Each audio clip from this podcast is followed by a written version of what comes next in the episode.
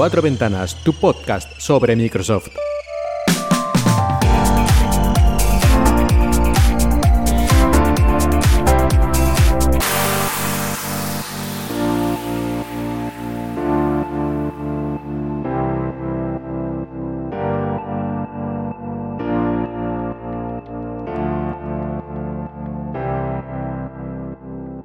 Buenos días y bienvenidos a Cuatro Ventanas, tu podcast sobre Microsoft en Emilcar FM. Y empezamos con malas noticias, no terribles, pero nunca es positivo que se retrase algo que ya se había anunciado. Y estamos hablando de Windows 10X. Esta versión, un tanto confusa diría yo, de Windows 10, que en principio se anunció en octubre de 2019 para dispositivos de doble pantalla.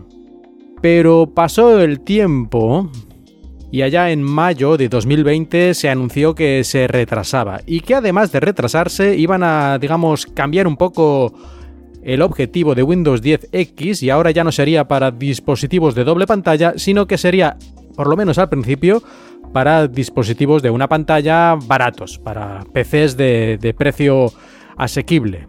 Em, aparentemente una especie de competición a los Chromebook de Google. De hecho, Microsoft tenía un dispositivo que iba, iba a usar Windows 10X, que era la Surface Neo, una versión como más grande del Surface Duo y que, bueno, que iba a llevar en este caso este Windows 10 en vez de Android y que de momento está desaparecida en combate, la Surface Neo. Parece ser, aunque no hay nada confirmado, que saldría el año que viene, pero la realidad es que en la página web de Microsoft ha desaparecido todo rastro, toda mención de la Surface Neo. En todo caso, parece que el Windows 10X debería terminarse pronto, más o menos antes del verano, y salir algún dispositivo utilizándolo antes de final de este 2021. Ya veremos porque es que hay mucha confusión respecto a Windows 10X. Por ejemplo, al principio se dijo que soportaría aplicaciones Win32 de toda la vida. Y ahora últimamente los rumores parece que dicen que no, que esto lo van a quitar y que será una especie de Windows RT otra vez o Windows en modo S, en fin, no sé. Confusión, de momento confusión respecto a Windows 10X, ya veremos qué pasa con esto y si al final sale algún día al mercado o con qué dispositivos lo hace. Y ahora hablamos de algo que en principio es mucho peor que un retraso, que es eliminar algo que ya tenías, una aplicación de software. Pero justamente en este caso es una alegría, porque lo que se está eliminando es Adobe Flash. El Adobe Flash ya llevaba varios años, digamos, de capa caída, que ya estaba siendo arrinconado cada vez más, pero todavía quedaba digamos, como parte del sistema operativo para la versión antigua de Internet Explorer y ese tipo de cosas. Pero por fin, en el mes de julio, en principio ya será absolutamente obligatorio, con mediante actualizaciones, que se elimine del sistema totalmente. E incluso antes que eso, ya desde este propio mes, con la versión 21H1 de Windows 10, también en teoría elimina Adobe Flash del sistema. Y no solo en Windows 10, sino en realidad la aplicación para quitar Adobe Flash del sistema también estará en Windows 8.1, Windows Server 2012 e incluso Windows Embedded 8 estándar. Así que bueno, que esto es una limpieza bastante generalizada de Adobe Flash. Y por fin el mundo estará libre de esta lacra. Y ahora una nota un poco más ligera, y es que los iconos de Windows, algunos de ellos que llevaban siendo los mismos desde el año en el que salió Windows 95, podéis contar cuántos años han pasado, pues algunos de estos iconos que seguían siendo exactamente los mismos, por fin van a ser completamente remozados, van a ser sustituidos por unos iconos modernos. Iconos como el de modo de hibernación, de red, de memoria, de disco flexible, que ya me dirás tú hoy en día quién utiliza todavía discos de 3,5, de 5 y cuarto, ese tipo de cosas, pero bueno, los iconos todavía existen. Ya sabéis que Windows es muy bueno en cuanto a soporte de cosas antiguas, a diferencia de ciertos otros sistemas operativos que te pueden perfectamente dejar en la estacada. Se espera que todos estos nuevos iconos lleguen en la versión 21H2, es decir, de la segunda mitad de 2021, allá por el mes de octubre. Y mientras tanto, pues nada, tendremos que estar aquí mordiéndonos las uñas, esperando a que lleguen estos nuevos iconos que nos van a cambiar la vida. ¿O no? Y hace unos meses Intel anunció su decimoprimera generación de procesadores. Hablé ya un poquito sobre ello aquí en cuatro ventanas pero ahora ha anunciado la versión también de la generación 11, pero especial para portátiles y especialmente portátiles digamos potentes, no los ultra portátiles, sino portátiles que tengan un poquito más de fuerza como estaciones de trabajo móviles o portátiles para videojuegos y ese tipo de cosas, lo que es la serie H de procesadores. Este tipo de procesadores están hechos en 10 nanómetros, y ya hay 80 portátiles preparados para salir en las próximas, en las próximas semanas. Estos procesadores incluyen muchas de las mejoras del resto de la serie de la decimoprimera generación y tendremos versiones tanto con 6 núcleos como con 8 núcleos.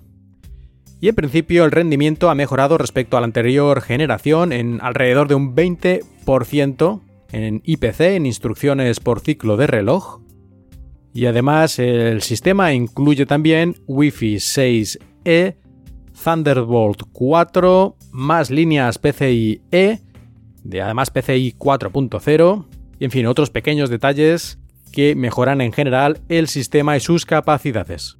Y ya que estamos hablando de Intel, una noticia que me parece bastante curiosa y es que Intel licenciará sus chips con la arquitectura x86 a terceras compañías para un poco competir con ARM.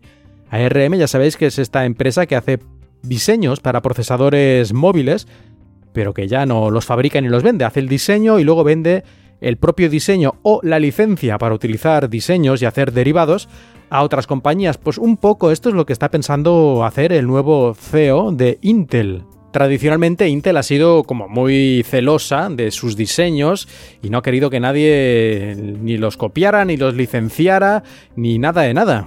Ella se lo guisaba y se lo comía. Ha habido a lo largo de los años numerosos juicios contra VIA Technologies, contra AMD y contra muchos otros por decir que utilizaban arquitecturas compatibles con Intel, aunque a lo mejor lo que era el propio procesador pues era totalmente distinto por dentro, pero vamos, que Intel no le gustaba que nadie fuera ni siquiera compatible con Intel. En cambio ahora giro de timón y parece ser que Intel licenciará esta IP como hace ARM para que otros fabricantes puedan codiseñar o hacer modificaciones, hacer versiones adaptadas a sus intereses de los diseños x86 de Intel. Ya veremos esto dónde nos lleva, si realmente muchas compañías van a estar interesadas en hacer este tipo de cosas, pero las posibilidades yo creo que son bastante interesantes.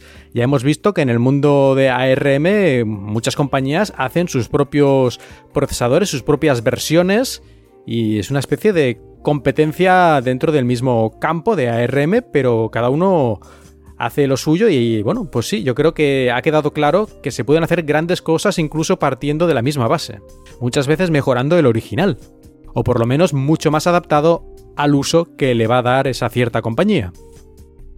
Y vamos ahora a hablar de Xbox. Y es que durante los meses en los que lleva Xbox la nueva serie S y serie X en el mercado ha habido bastantes problemas, sobre todo en Estados Unidos y algunos otros países, para conseguir una de estas consolas. En principio por la falta de fabricación, porque hay este, esta falta de microprocesadores, de chips en el mercado. Es una historia bastante larga, pero la cuestión es que no se puede fabricar tanto como querrían.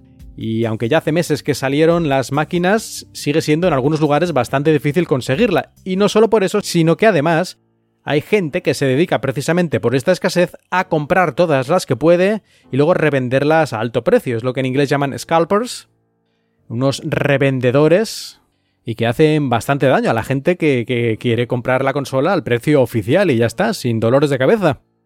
Pues parece ser que Microsoft está probando ya un plan, una manera de que puedas registrarte directamente en su, en su web y ahí comprar tu Xbox y de alguna forma esto limitaría a la gente que las compra para revender. No sé muy bien el sistema, cómo funciona, cómo lo habrán planteado para evitar que haya estos revendedores aprovechándose, pero bueno, en principio esa es la idea, esperemos que funcione y que bueno, una cosa es que haya pocas consolas y otra que además de haber pocas consolas haya unos hijos de que se aprovechen de eso para ganarse una pasta sin sin vamos, sin hacer nada realmente útil que ya sé que las consolas no es lo mismo que si fueran producto de primera necesidad, como si, como si estuvieran acaparando ahí comida y agua, pero la verdad, no hay ninguna necesidad de que haya gente haciendo esto. Que se busquen un trabajo. Y con esto terminamos. Muchas gracias por escuchar, yo soy Mark Milian y os he hablado desde Shanghai.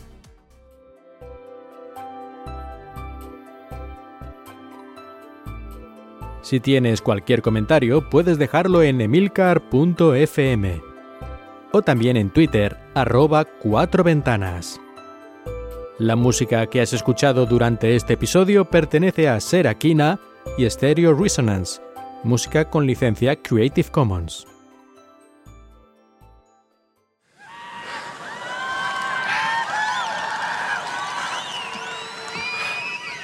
I have four words for you.